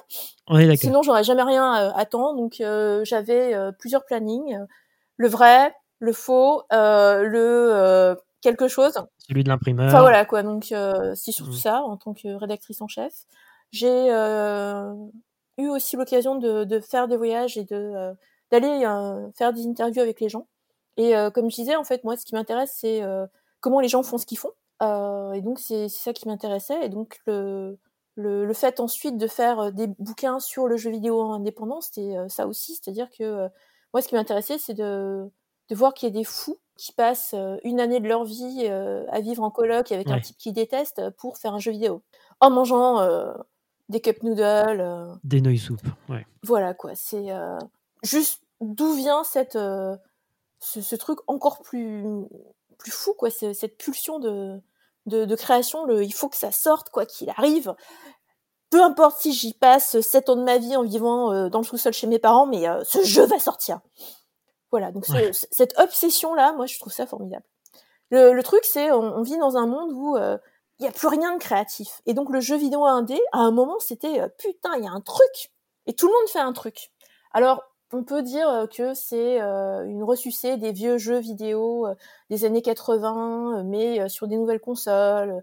On peut dire des tas de choses, mais ça reste des gens qui ont cette envie de faire un, jeu et qui, et qui le font, mais sans, sans les moyens d'un grand studio, euh, sans aucune sécurité. Enfin, c'était vraiment un, beau moment à la fin des, années 2000, euh, après 2008. Hein. Donc vraiment, mmh c'était bien. Bon, maintenant, c'est devenu autre chose parce que euh, comme toutes les nouvelles technologies, comme tous les nouveaux supports, le paysage change très très vite. Mais ce, moment incroyable de retour à de la créativité, à, ouais, une espèce de, frontière, de, zone à découvrir, d'aventure en fait, c'était vraiment excitant. Et donc les, euh, deux bouquins que j'ai faits chez Brajlon sur le jeu vidéo indépendant, ça rend hommage à ça. C'est euh, des entretiens avec des créateurs, euh, plein d'anecdotes dans tous les sens pour montrer que bah, la vie n'est pas un long fleuve tranquille. Faire un jeu vidéo, c'est pas un long fleuve tranquille du tout. Et bah, pour faire ce, ce type d'aventure, en fait, faut faut être un peu fou, faut faut avoir des couilles et aussi pas mal de chance euh, voilà quoi. Donc c'est c'est ce mélange là que je trouvais intéressant et que vraiment vraiment euh, faut mettre en avant parce que souvent les lorsque les gens prennent un jeu pour eux c'est euh, juste un produit de consommation. Ils, prennent des jeux comme ils prennent des, dentifrices. C'est juste que là le dentifrice est la mode, c'est pour tel ou tel truc et donc ils, vont acheter tel ou tel jeu auquel souvent ils jouent pas parce que c'est c'est une promo Steam ou euh, parce qu'ils ont déjà une bibliothèque de jeux euh, assez incroyable. Mais mais pour ces, ces, gens qui font les jeux, en fait, c'est important et euh, c'est important de, de, montrer comment ils font. C'est cet artisanat totalement fou de, de, passionnés que je trouve super. quoi. C'est la même chose avec Nobuteru Yuki, les caractères designers, les réals, enfin voilà quoi. Tout se recoupe. Ce qui m'intéresse, c'est les ouais, c'est les gens qui, qui font des trucs. Bah, justement, en parlant de, gens qui font des trucs, euh, j'aimerais aussi qu'on parle de Satoshi Kon, euh, sur qui vous avez écrit un, livre en 2021 entre rêve et réalité chez euh, Inis Édition. Pourquoi cet artiste? Bah, on, devine un peu, mais pourquoi lui? Ça aurait pu être quelqu'un d'autre. Qu'est-ce qui vous touche particulièrement dans, son, travail? Satoshi Kon, c'est le plus indépendant des, réalisateurs. Et c'est un, vrai réalisateur. Dans le sens où j'adore Miyazaki. Mais Miyazaki, c'est avant tout un animateur. Donc, son récit, s'en fout. Il fait des, des, scènes, il y a des scènes qui l'intéressent, il y a, il y a des trucs qui l'intéressent, il a des messages à faire passer, il a des trucs, mais euh, c'est pas un réel. Euh, il, il, a pas une approche cinématographique. Euh, le montage, ça l'intéresse pas parce que ce qui l'intéresse, c'est la fluidité de l'animation. Et donc lorsqu'on regarde ces films, c'est ça, c'est euh, il y a des séquences incroyables de, de trucs qui, euh, qui bougent dans tous les sens avec des plans, etc. Mais s'il pouvait faire un plan séquence du début jusqu'à la fin, il l'aurait fait. Si c'était du cinéma en prise de réel. Dans le cas de Satoshi Kon, ce qui l'intéresse, c'est vraiment le montage. Et le montage, c'est l'essence du cinéma. Et lorsqu'on regarde un film de Satoshi Kon, le truc fou, c'est euh, le, le, passage d'une image à une autre. Ce montage est totalement délirant, quoi. Et on le retrouve pas dans d'autres supports. C'est quelque chose qui ne peut être mmh. fait que dans le support euh, dessin animé. On peut pas le faire au cinéma. Même aujourd'hui, on peut pas le faire parce que c'est euh, des plans totalement fous. Et le, le truc, c'est que Satoshi Kon, c'était un vrai cinéphile. Il a passé euh, le début de sa carrière à regarder des VHS et à boire beaucoup d'alcool. Sans doute pour ça qu'il est mort d'un cancer du pancréas. Euh, mais euh, c'est cette passion pour le cinéma qui transparaît à travers tous ces films, notamment Princesse Millennium, où là, c'est un hommage extraordinaire à tout le cinéma japonais. Et lorsqu'on regarde ce truc plan par plan, on, se rend compte qu'il y a des clins d'œil à tous les grands films qui ont marqué l'histoire du cinéma japonais. Et c'est euh, la même chose avec tout, quoi. C'est euh, tout est fait vraiment au millimètre près. Et lorsqu'on regarde les, euh, le storyboard, le Genga, c'est euh, c'est comme une BD, quoi. C'est tout est fait au, ouais, tout est là, quoi. C'est c'est un perfectionniste. C'est c'est vraiment un auteur dans le sens où il maîtrise tout. Il maîtrise, il a toujours coécrit plus ou moins les scénarios. Euh, son, sa première, euh, son premier film projeté au cinéma qui est euh, Perfect Blue. C'est c'est pas une adaptation du, du roman qui finalement a très peu d'intérêt. C'est vraiment son interprétation de l'œuvre. Et, et c'est ça qui, qui, est extraordinaire, c'est-à-dire que ce sont des œuvres personnelles tout en étant des œuvres totalement oniriques. Ce sont des, des, vraies œuvres de cinéma parce que tout est dans le montage, tout est dans la, la perfection de, de, ces transitions, tout est dans Ouais, enfin, c'est vraiment quelqu'un qui voulait tout maîtriser. Je pense que s'il avait pu, il aurait euh, animé lui-même et etc. Mais euh, il pouvait pas. Et donc c'est pour ça que son, son storyboard est euh, si euh, si précis. Mais néanmoins, il laissait à chaque membre de son équipe faire ce qu'il savait mieux faire. Et le problème de, de Satoshi Kon, c'est qu'il était tellement perfectionniste que ça faisait peur aussi à des tas de gens. Et le, truc que, je trouve fou, c'est ça, c'est euh, quelqu'un qui est tellement exigeant que soudain, finalement, euh, les gens vont vers lui parce qu'on sait qu'il est exigeant. On sait qu'on va se faire botter le cul mentalement, mais, euh, mais que ça va être bien. Donc voilà, c'est on sait que c'est un, vrai artiste, que c'est un vrai auteur et que c'est c'est quelqu'un d'intéressant. Et c'est aussi quelqu'un d'intéressant parce que dans toutes ses œuvres, il y a cette réflexion sur le rationnel et l'irrationnel. Le faut être productif, faut faut être un bon élément dans la société et le côté euh, what the fuck et euh, c'est des délires total enfin c'est euh, des fantasmes atroces enfin voilà c'est quelqu'un qui fondamentalement explique que dans la vie il y a une part de rêve il y a cette part d'irrationnel et on ne peut pas vivre en réprimant cette part d'irrationnel. Et il faut vivre avec les deux. Et c'est c'est son dernier film en fait. Dans son dernier film dans, dans Paprika il y a mmh Paprika mais elle n'est qu'une partie de la personne réelle. Et euh, la personne réelle, c'est une scientifique, mais qui est euh, totalement insipide, qui est totalement rationnelle et, qui euh, qui est schizophrène en réalité. Et donc c'est pour ça qu'on a dans le début du générique cette alternance entre Paprika qui est super jolie, super joyeuse, qui est rouge, et la personne réelle qui est en blanc et noir et qui est totalement fade. Et c'est seulement à la fin, lorsque elle réunit les, les deux éléments, dans le cauchemar, euh, qu'elle réussit à sauver le monde, etc., etc. Donc voilà, c'est vraiment un film qui euh, qui met ça en avant. Et ce qui est fou, c'est euh, Satoshi Kon, il a une, vraie vision de qu'est-ce que doit être le cinéma d'animation. Il y a un entretien qu'il a fait avec euh, d'autres créateurs japonais où il expliquait clairement que pour que le cinéma japonais d'animation soit du vrai cinéma, il faut qu'il s'adresse aux japonais, il faut qu'il soit purement japonais. Et c'est en ça qu'il deviendra universel. Et c'est en ça que c'est l'inverse d'Hollywood. C'est l'inverse de l'américanisme. Et le, truc fou dans, dans, l'œuvre de cette Kon, c'est euh, c'est quelqu'un qui euh, met au, au, cœur de ses œuvres la responsabilité individuelle. Paranoia Agent, c'est ça. C'est des gens qui euh, se disent non, mais j'ai pas envie de terminer, j'ai trop de pression, j'ai trop de pression et oh, je suis victime du mm. shonen bat. Et soudain, toute leur vie devient plus simple. Sauf qu'à un moment, on peut pas être une victime continue du shonen bat, on, on va mieux et donc faut se remettre au boulot. Mais là, il y a une nouvelle agression. Paranoia Agent, je précise juste pour les auditeurs, c'est sa série euh, qu'il a réalisée euh, en 2004 euh, de 13 épisodes. Oui, et c'était une, série folle parce que c'est ils ont pris ce qui était à l'actualité à l'époque, ils ont fait un scénario. Enfin, c'est une production totalement folle. C'est sa seule série, heureusement pour lui et pour ses collaborateurs, parce que c'était un rythme très très soutenu. mais c'est aussi un commentaire social sur sur un Japon qui finalement a perdu aussi ses valeurs et qui rejette la responsabilité des échecs.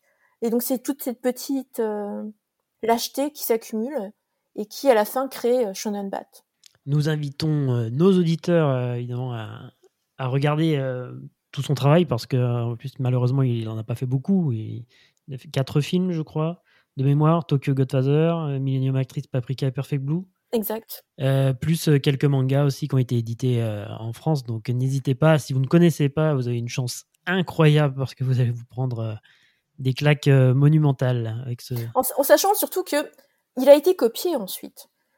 Ah oui, dire, par le fameux Hollywood dont vous parliez tout à l'heure. C'est ça, c'est-à-dire que à Hollywood, ils ont tellement pas d'idées que dès qu'ils ont vu les, les films, Ouais, bien sûr. Ils se sont dit, mais il faut que je fasse la même chose. Je veux dire. Parfois même presque plan par plan. Hein. C'est ça. Donc, Black Swan, c'est une ressucée de euh, Perfect Blue et mmh. d'autres films. Euh, et c'est la même chose avec d'autres euh, films hollywoodiens. je veux dire, Inception, c'est c'est c'est Paprika. Il y a certains plans, c'est Paprika. Donc voilà, c'est quand je dis que c'est vraiment un artiste qui faisait du cinéma, c'est parce que ses plans sont repris par le cinéma. Mmh. Et c'est la même chose avec d'autres créateurs japonais où où finalement le Hollywood a tellement pas d'idées en fait qu'il qu'il voulait dès les années 90 acheter les droits et faire des films. C'est juste que c'était pas possible de les faire en, prise de vue réelle. Et c'est pour ça que bah maintenant on a euh, Gun en euh, image de synthèse, mais, mais c'est un, vieux projet en réalité. Ouais, comme euh, Akira qui a été acheté il y a peut-être plus d'une décennie maintenant, qui est toujours dans les cartons, j'imagine. Mais voilà, c'est c'est-à-dire que euh, dans les années 90, euh, soudain, il y a eu une explosion de, de créativité au Japon, en très grande partie parce qu'il y avait euh, le développement du marché VHS. Et donc, par le biais du marché VHS, le truc, c'est les créateurs pouvaient s'adresser directement à leurs consommateurs. Ils avaient plus d'intermédiaires pour leur dire non, mais là c'est pas très family friendly, non, mais là c'est pas très politiquement correct, ouais, mais là je vais quand même vendre des produits. donc, si tu pouvais éviter d'avoir trop de violence, donc Là, non, en fait, euh, avec la VHS, euh, on s'adressait directement au public qu'on voulait. Et donc, c'est pour ça que euh, c'était génial parce qu'on pouvait tout faire. Et c'est à ce moment-là qu'il y a eu toutes les séries Cyberpunk, Megazone 23, enfin 2-3. C'est c'est génial. Megazone 2-3, c'est Matrix, mais bien avant l'heure. C'est le même scénario. Et Matrix, c'est quoi? C'est Ghost in the Shell, mais version live. Ouais, ouais. Le début est identique. Ils ont repris des plans. Mais elles s'en sont jamais cachées d'ailleurs non plus. Non, non, bien sûr non. Hmm. Mais euh, avant Ghost in the Shell, il y avait Megazone 2-3 et c'est la même chose. Hmm. Donc voilà, c'est ça la, la différence, c'est que euh, les Japonais sont adressés à leur public. Et c'était tellement génial d'avoir cette vraie conversation que euh, tout le monde a voulu entendre la, la, conversation, comprendre la conversation, s'immiscer dans la conversation. Mais c'est pas notre conversation. Est-ce que justement vous regardez un petit peu ce que font les, les réalisateurs euh, japonais d'aujourd'hui, j'imagine que oui, mais quel regard vous portez sur euh, Makoto Shinkai, par exemple euh? Ben, Moi, j'aime beaucoup. j'aime beaucoup Osoda. Le, le, le, seul souci, c'est que c'est, ça me fait le même effet que le, les films de Miyazaki, c'est-à-dire que c'est très beau. Alors, autant Summer, Summer Wars, ça m'a vraiment, vraiment marqué. J'ai, les deux premiers films m'ont vraiment marqué. Autant le reste, j'étais moins sensible. Ça reste super bien fait. Mais c'est vraiment, euh, lui, il fait son, son autobiographie à travers ses films. Et donc, on voit à chaque film quel est le, le nouveau sujet dans sa vie. Euh. Donc, à un moment, c'était euh, l'histoire d'amour, la rencontre avec la belle famille, les enfants, et gérer les enfants qui sont comme des enfants loups, etc., etc., le, le, la transmission avec ses enfants. Bref, il y a... Mais du coup, c'est c'est vraiment sa conversation et sa, c'est sa vie. Donc, autant les deux premiers m'ont intéressé parce que j'étais plus proche, on va dire. Autant après, c'est, euh, euh, je suis un peu plus distante, mais ça reste toujours bien fait, ça reste euh, toujours super intéressant et l'intégration de la 2D et de la 3D est super bien faite. Ce qui m'intéresse plus, c'est Makoto Shinkai parce que lui, il a commencé en faisant juste une vidéo extraordinaire où il y a quasiment zéro animation. C'est elle et son chat. C'est, je crois que ça dure 10 minutes, 15 minutes max. C'est euh, c'est lui qui parle. il, est la voix du chat, et donc c'est un chat qui explique qu'il adore sa maîtresse, qu'il a été trouvé, et donc on, a des, des, des, séquences comme ça, et donc c'est euh, même chose, c'est un c'est du cinéma parce que tout est fait avec le montage. C'est euh, en animation, il y a quasiment rien. Il y a des plans fixes avec des plans fixes et des euh, travelling de caméra. De temps en temps, il y a des trucs qui bougent, mais bon, quand même pas grand chose. Et c'est un, un, film fait avec juste son ordinateur. Enfin voilà quoi, c'est des images retravaillées sous Photoshop. Euh, et c'est en ça que c'est extraordinaire parce que c'est un gars qui voulait faire de l'animation, qui s'est dit que dans le jeu vidéo et euh, dans la pub, euh, c'était plus simple que de, de, faire ça sur papier. C'était aussi beaucoup plus rentable parce que ça paye mieux. Mais il voulait faire de l'animation. Et donc il a fait de l'animation sur ses temps libres. Et donc Elle et son chat, ça a marché, ce qui lui a permis de faire un premier court métrage avec une nouvelle société, et ça a marché. Et de fil en aiguille, il a fait des films de plus en plus longs. Et euh, Your Name, c'est pour la première fois un film pas dépressif. Parce que jusqu'à présent, tous ces films étaient ultra dépressifs. Mmh, mmh. Mais vraiment, quoi. 5 cm par seconde, c'est euh, waouh! C'est euh, si après ça vous n'avez pas envie de vous suicider, je sais pas quoi. Moi, je ça m'a foutu, mais oh mon dieu, c'était. Alors c'est super bien, hein, mais c'est horrible. C'est c'est vraiment une histoire d'amour horrible. Donc voilà, c'est Makoto Shinkai, c'est ça a eu un succès fou parce que euh, soudain c'était un, premier truc pas dépressif et surtout avec tous ces films dépressifs, ces moyens courts métrages euh, dépressifs, il a euh, acquis une vraie technique. Il a aussi acquis une vraie équipe de gens qui travaillent avec lui depuis ce début-là. Et donc, il a un savoir-faire qui est totalement différent du savoir-faire traditionnel de l'animation sur papier en 2D. Parce que malgré tout, les gens qui font de la 2D continuent à dessiner sur du papier en 2D avant de le scanner, avant de retravailler, etc. Alors que lui, non, il est euh, parti directement sur ordinateur et ça crée quelque chose de différent et euh, la mise en scène est différente parce que lui, il n'était pas animateur. Et donc c'est aussi en ça que ça m'intéresse parce que c'est euh, c'est exactement comme Satoshi Kon. C'est-à-dire que lui, ce qui l'intéresse, c'est pas la fluidité de l'image, c'est le montage, c'est la composition de l'image, c'est les transitions, c'est la musique, c'est des tas de choses, mais pas juste l'animation pour l'animation. Et bien après euh, ce, petit écart avec Makoto Shinkai et Mamoru Soda, euh, on va revenir en, 2021 où en, même temps que la sortie du livre sur, euh, sur Satoshi Kon sortent également aux presses universitaires deux titres La culture manga, origine et influence de la bande dessinée japonaise et la fameuse thèse sur Dragon Ball que j'ai rapidement évoquée en, en, introduction, renommée pour l'édition papier Dragon Ball, une histoire française. Alors est-ce que vous pouvez nous parler de ce travail qui vous a pris, j'imagine, beaucoup de temps, de la façon dont vous avez présenté les choses, et comment cela a été perçu dans, dans le milieu euh, universitaire, qu'on imagine, euh, alors peut-être que je me trompe, mais relativement hermétique à, ce, genre de, sujet? En fait, oui et non. C'est-à-dire que le... moi, j'ai fait une première thèse sur la représentation de la déficience mentale dans le roman au 19e et au 20e siècle. Plus classique, j'ai envie de dire. ouais, c'est-à-dire que c'était Dostoïevski, Faulkner évidemment du Zola, du Flaubert, euh, mais il y avait aussi du Kinzabuloe. Euh, enfin ouais, c'est euh, c'est de la littérature quoi. cette thèse, je l'ai pas terminée. Et à un moment, je me suis dit bon, faudrait peut-être que je la termine. Le directeur de thèse est parti à la retraite entre temps, donc qu'est-ce que je fais? Et donc j'ai contacté une directrice de thèse qui m'a dit bon, alors votre thèse. Elle m'a pas dit ça textuellement comme je vais le dire. Mais le fond de l'idée, c'était, bon, votre première thèse, c'était un peu un sujet de merde qui m'intéresse pas. Par contre, pourquoi vous faites pas une thèse sur euh, les trucs là euh, C'est un peu vos compétences, non?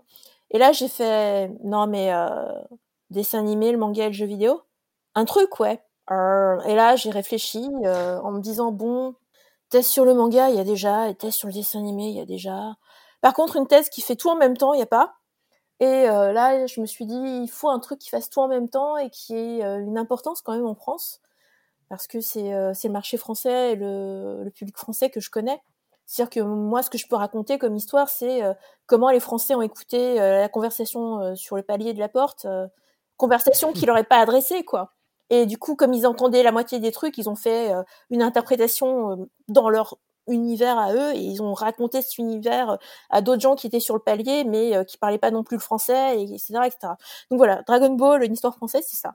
C'est exactement ça c'est euh, comment on a recréé Dragon Ball parce que de toute façon ce truc s'adressait pas à nous. On comprenait pas la moitié des références mais euh, c'était suffisamment créatif, innovant et du jamais vu pour que soit une bombe, quoi. Et cette bombe, c'est le truc qui a fait démarrer le, manga en France. On peut dire tout ce qu'on mmh. veut, mais le manga en France, si ça a marché, c'est parce que Dragon Ball en manga, ça a marché. C'est pas Akira qui a marché. Jacques Léna le dit lui-même, ça a été un beat total. Parce que la première version d'Akira, c'était vendu en kiosque, ça s'est pas vendu. Heureusement, ils ont euh, rentabilisé en faisant une version euh, cartonnée, édition plus traditionnelle, cartonnée en couleur qui venait des États-Unis. Encore, on, y revient. Exactement. Tandis que Dragon Ball, c'était euh, bah, tel quel. Sauf que les planches étaient inversées évidemment à l'époque, mais sinon c'était oui, un des premiers mangas qu'on voyait en tout cas. Voilà, c'est-à-dire que le, en réalité, on a eu une traduction de Candy avant, sauf que cette traduction de Candy, c'est une traduction de l'italien et donc je pense que les Français qui ont traduit l'italien ne savaient pas que c'était l'œuvre originale japonaise traduite en italien. Mais on l'a eu en France. Euh, à l'époque, euh, dans les années 80, dans les euh, Candy Poche ou Candy oui, Candy oui. Poche. Colorisé d'ailleurs, avec des couleurs. Voilà. Très étonnant. J'en ai quelques-uns, mais c'est très étonnant comme, comme produit. Donc voilà, il y a, y a, plein de, de, trucs de genre qu'on a eu en France et les Italiens ont, ont, été les premiers à traduire, enfin parmi les premiers à traduire. Et donc ils ont eu Mazinger, ah, ils, ont, eu aussi les travaux de Gonagai Oui, ils ont eu euh, les mangas de, de, Gonagai dans les années 80, alors que nous, on les a eu bien plus tard. Hmm. Nous, on les avait redessinés par des artistes, entre guillemets, français, certainement. Oui, on a eu des tas de choses. Mais le, le, le, vrai succès du manga en tant que tel, tel qu'on, avec le format, le, le format de poche, hmm. c'est vraiment Glénat et c'est vraiment Dragon Ball. Hmm. Et à partir de là, comme ça a été un succès tellement fou, euh, tout le monde se dit ok, moi aussi je veux en faire. Et euh, c'est comme ça que tous les éditeurs s'y sont mis et que euh, on a un marché du manga qui, qui fonctionne aujourd'hui. C'est grâce à Dragon Ball. Et donc c'est pour ça que je me suis dit que c'était une bonne idée. Et donc à travers l'histoire de Dragon Ball, ce que je raconte, c'est aussi l'histoire du changement du paysage audiovisuel en France. Parce que Dragon Ball, ça arrive à un moment où TF1 est privatisé alors pour les gens, euh, aujourd'hui, on peut avoir accès à tout plein de chaînes, à plein de trucs, sauf qu'à l'époque, en France, il y avait euh, trois chaînes publiques, une chaîne privée qui était Canal+, est arrivée euh, la 5, autre chaîne privée, enfin voilà, il n'y avait pas grand-chose.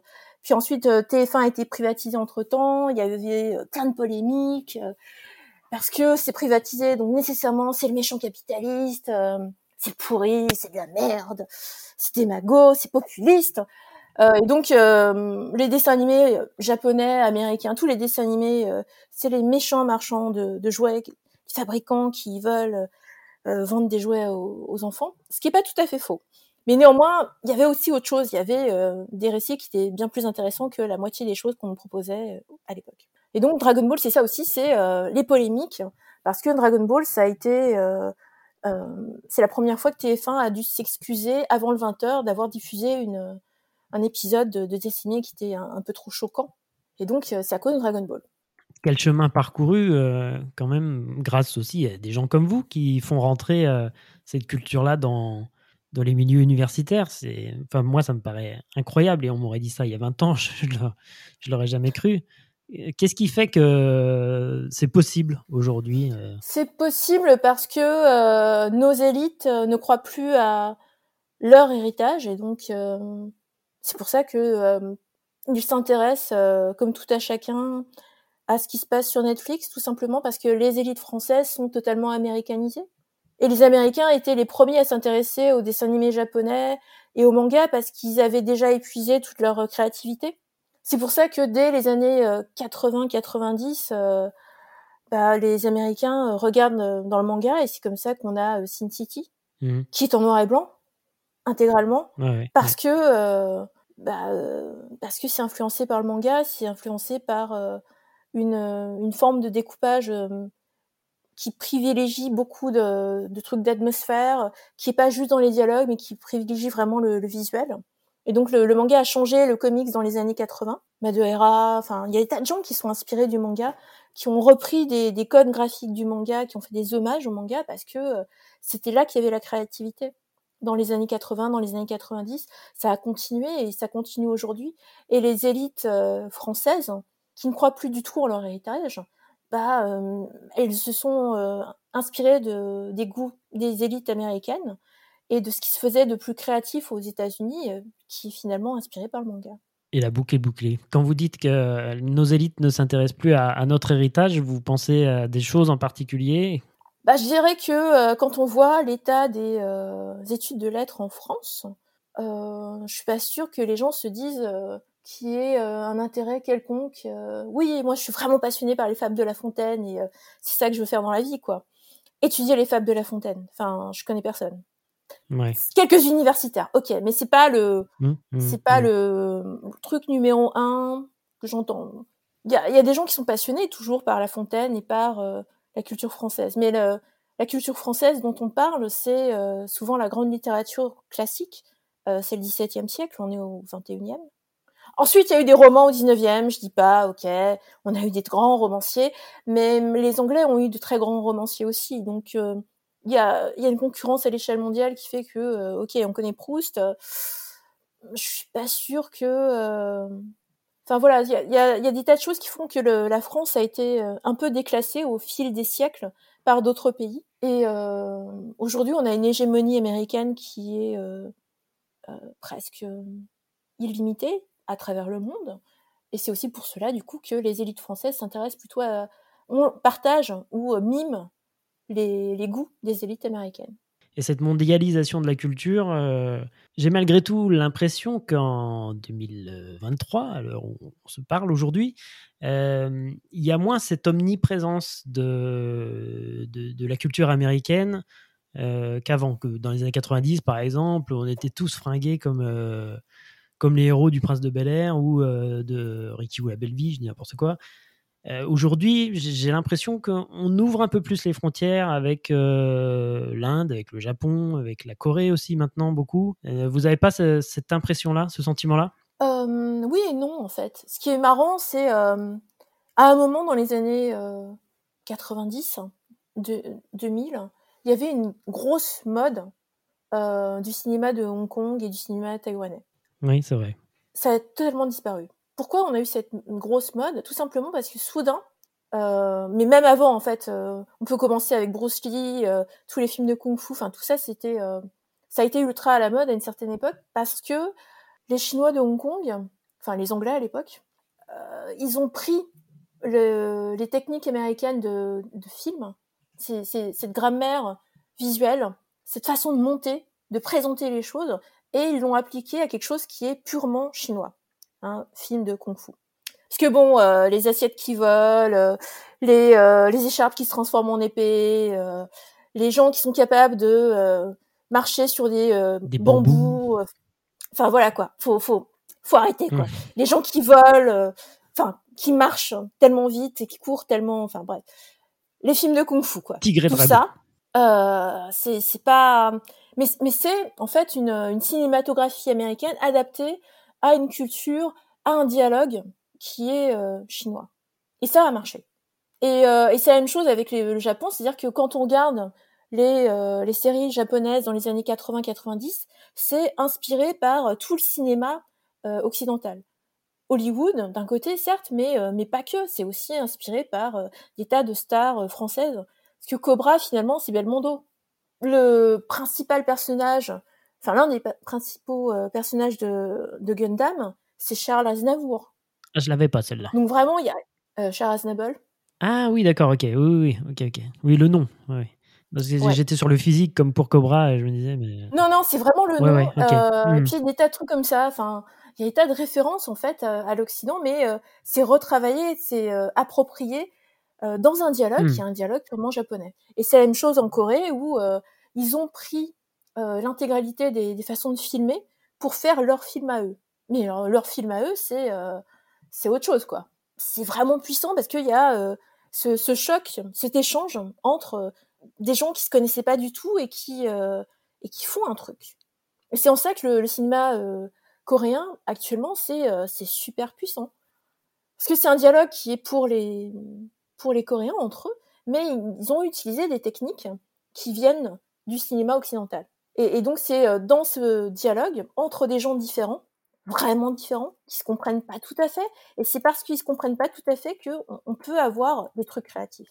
Le problème de l'Occident, c'est que euh, les élites françaises, les élites anglaises regardent toutes, toutes vers l'Amérique. Et du coup, finalement, leur plus grand rêve, c'est d'être intégré dans un film hollywoodien. Le plus grand rêve d'un acteur anglais, c'est de faire partie du nouveau Game of Thrones. Ce qui est un peu triste. Hein. Tout cela est très vrai, ça fait un peu ouais, c'est un peu peur, mais bon. Bah oui et non, parce qu'en fait, la, réponse, c'est euh, faut se, faut vraiment se différencier. Et pour se différencier, faut, euh, faut qu'il y ait une porte fermée. Parce que la, discussion, elle est de l'autre côté de la porte.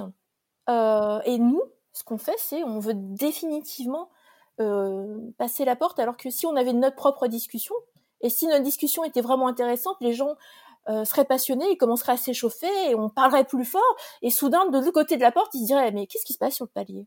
Moi aussi, je veux savoir ce qui se passe. Attends, attends tais-toi là, je vais écouter ce qu'il y a sur le palier. Il y, a des, y a des trucs sur le palier là.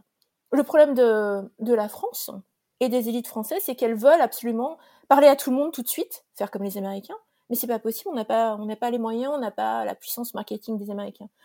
Ou alors on, on, on, veut faire un truc qui imite les Américains, mais qui passe toujours à côté. Alors, ça peut être parfois très bien fait, mais, mais c'est pas suffisamment français pour que. Euh, c'est pas suffisamment distinct pour que les gens se disent euh, il y a un truc. Soyons créatifs et, restons français alors. Oui, parce qu'en fait, il y a des tas de trucs qu'on peut exploiter dans le patrimoine français. Hmm. Ce que font les Japonais, c'est qu'ils exploitent leur imaginaire. Je veux dire, les yokai, c'est purement japonais. On a des yokai en France. On a des créatures totalement bizarres. C'est juste qu'on les a oubliées. On a la bête du Gévaudan aussi. Alors, faut arrêter avec la bête du jeu. c'est la seule chose dont les gens me parlent. Il n'y a pas que ça. Non, mais je vous ai pas, je vous ai pas relancé non plus sur euh, les trois mousquetaires parce que je me suis dit sinon on va encore faire 15 euh, minutes.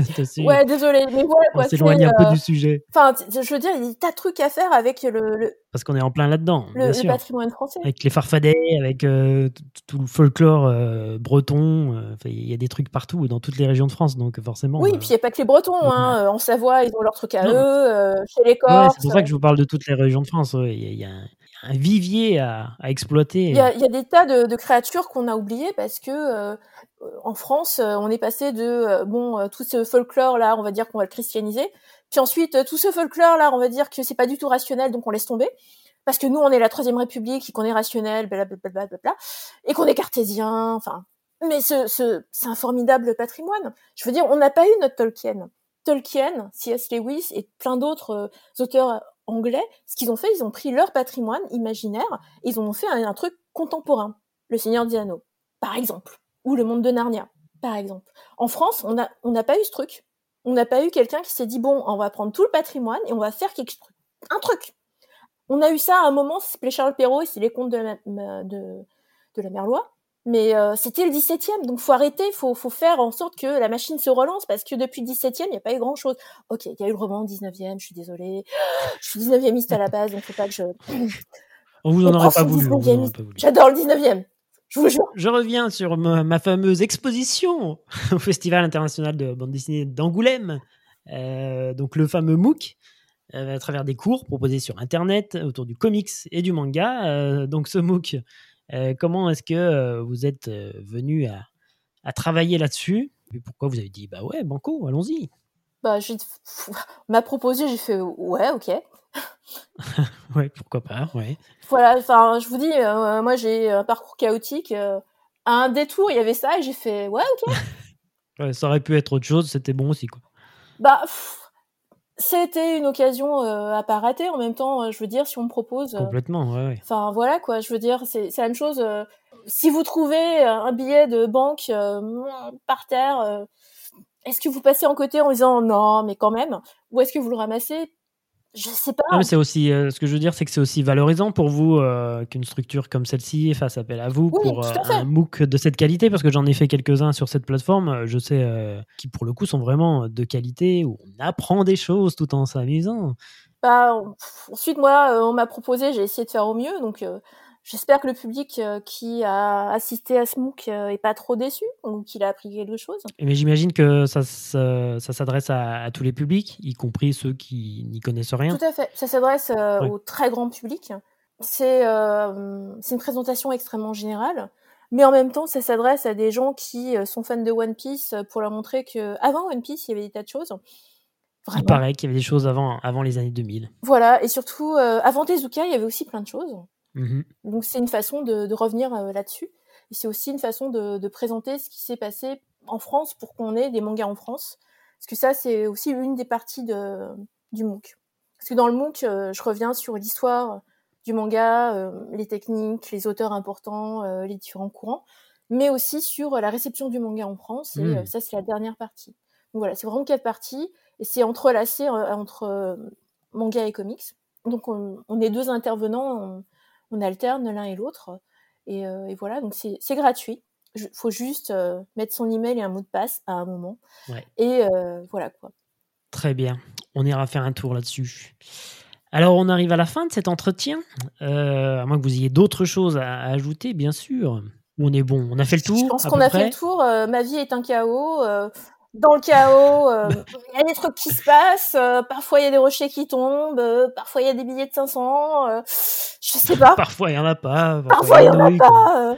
Voilà. voilà. parfois, la route est inondée. Et parfois, Obligé de construire un petit bateau. Enfin, voilà. voilà, c'est ça. Bien. Euh, J'aime bien terminer cette émission avec quelques questions à la con, même si euh, c'est souvent un flop. euh, Jusqu'à présent, ça a toujours été un flop, puisque je me rends compte qu'il est souvent difficile de faire des choix. Mais je tente quand même avec vous. Euh, si vous deviez me citer un manga, votre manga préféré, celui que vous conseilleriez à, à n'importe qui, est-ce que vous pourriez me donner un nom, un titre? Noble paysan. Ah, ben voilà, très bien. Votre animé préféré? Ça peut être film, ça peut être série, ça peut être euh, ce que vous voulez. Ouais, alors là, c'est compliqué. Hein. euh. Préféré? Est-ce qu'on peut dire préféré là, maintenant, à. euh, en 2023 Ou est-ce que c'est. En 2023, on peut dire ça, on peut dire ça, bien sûr. euh, Darling in the Franks Ah, bah, que je ne connais pas. Alors, donc ça sera l'occasion. C'est malheureusement un, un truc qui a pas eu autant de succès que j'aurais espéré. Ça, c'est fait par Trigger. D'accord. C'est euh, une histoire euh, évidemment de robots, euh, c'est une histoire de, de SF et c'est très bien fait. L'univers est super bien pensé et à l'intérieur il y a il y, a, y a tout un truc sur la famille évidemment parce que euh, enfin voilà sans trop spoiler, j'espère, c'est euh, des enfants qui pilotent des euh, espèces de robots vivants et qui luttent contre des extraterrestres qui ressemblent à des insectes géants. C'est un peu Starship Trooper sans être Starship Trooper. Il y a aussi euh, la pause qui a fait couler beaucoup d'encre parce que, enfin moi ça m'a fait mourir de rire parce que le, il y a deux pilotes, un garçon et une fille, tous les deux Ouais. adolescents, et ils sont dans une pose totalement ridicule. Mais, euh, mais c'est vraiment vraiment fait exprès quoi. C'est euh, totalement troll. Euh, et donc ça, ça m'a vraiment vraiment beaucoup fait rire. Mais le, le truc intéressant, c'est le, le fait que euh, tout soit justifié. C'est-à-dire que la, le, le fait qu'ils aient cet âge, qu'ils soient obligés d'être deux, qu'ils appellent euh, euh, l'un des scientifiques papa, le fait qu'ils veulent euh, faire des tas de choses pour leurs parents, qu'ils n'ont pas parce qu'en fait ils, euh, ne sont pas nés de, de façon euh, euh, naturelle euh, du tout. Et à un moment, en fait, il y a, un épisode mais terrible où euh, un, des, un des gamins, un des pilotes, euh, se retrouve chez euh, les adultes. Et là, on se rend compte qu'en fait, les adultes, ils sont euh, dans une recherche du plaisir complet. Et donc, l'un des adultes euh, vit dans son caisson avec des stimulations euh, et il est heureux. Et il ne voit jamais sa femme, qui de l'autre côté euh, vit sa vie dans, son coin et qui, même chose, euh, a recueilli cet enfant parce que bon, euh, il était là, quoi, mais elle le traite comme, comme vraiment un, truc bizarre, une espèce d'animal. Et on comprend ensuite pourquoi. Et donc, ça, je trouve que c'était un truc génial, quoi. Parce que c'est vraiment une, une réflexion sur aujourd'hui la, la situation de la famille. Ok, très bien. On le note, c'est dispo sur euh, Crunchyroll. Darling in the Franks. Et enfin, une OST, parce qu'on n'a pas parlé beaucoup de musique dans cette émission, mais est-ce que vous avez euh, une OST préférée? Bah, en fait, euh, j'ai beaucoup écouté la, la BO de IQ.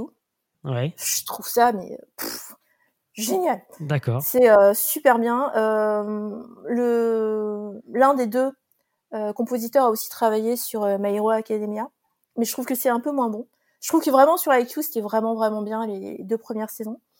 Euh, et sinon, évidemment, euh, Attack on Titan. D'accord. Le- les, les génériques, euh, Ah là, on est plus sur les openings. Alors, pas forcément l'OST, mais les openings. ouais, les openings de Attack on Titan, ils sont vraiment géniaux. La, musique en, en soi moins. Vraiment, la musique c'est L'OST, c'est vraiment, vraiment IQ. Ok. Pour bosser. Hein. C'est noté. Merci beaucoup, Muntavi, déjà de nous avoir accordé du temps pour cet entretien, mais aussi pour tout le travail réalisé et le travail à venir, puisque j'imagine que vous n'allez pas vous, vous arrêter là. Le, chaos poursuivra sa route. Oui, voilà, moi je. il y a, y a le, truc est en marche, je sais pas où ça va, mais euh, je suis dans le truc et, euh, et, je verrai où ça va. Voilà, dans, dans le wagon, dans le Shinkansen et c'est parti. C'est ça. Bref, pour tout ce dont nous avons parlé au cours de cet entretien, pour le travail de reconnaissance aussi auprès des institutions, de vulgarisation auprès de tous les publics et d'avoir fait entrer cette culture dans le monde universitaire, ça n'est pas rien tout de même. Arigato, Buntavi Suvilei. Pour les auditeurs qui aimeraient en savoir plus sur vous et votre travail, je les renvoie à votre site, même si on a bien compris qu'il n'était pas très mis à jour, mais il y a sur ce site une mine d'informations euh, vraiment considérable, buntavi.com pourrez y retrouver de nombreux billets, toujours euh, extrêmement bien documentés, des entretiens avec des créateurs, dont vous avez parlé tout à l'heure, des liens vers des articles euh, rédigés euh, pour différents supports également. Bref, vous l'aurez compris, il y a une mine d'or pour tous les passionnés que nous sommes qui considèrent ces cultures de l'imaginaire avec intérêt. Quant à moi, je vous donne rendez-vous très prochainement pour un nouvel entretien au long cours avec celles et ceux qui ont fait émerger la culture manga et animée en France. Un grand merci à Justin pour le magnifique habillage sonore de l'émission et bien sûr si ce podcast vous plaît, vous connaissez la musique, n'hésitez surtout pas à partager l'émission sur vos réseaux et en parler autour de vous de façon à propager la bonne parole, c'est hyper important pour nous. Arigato, Muntavi. Merci à vous.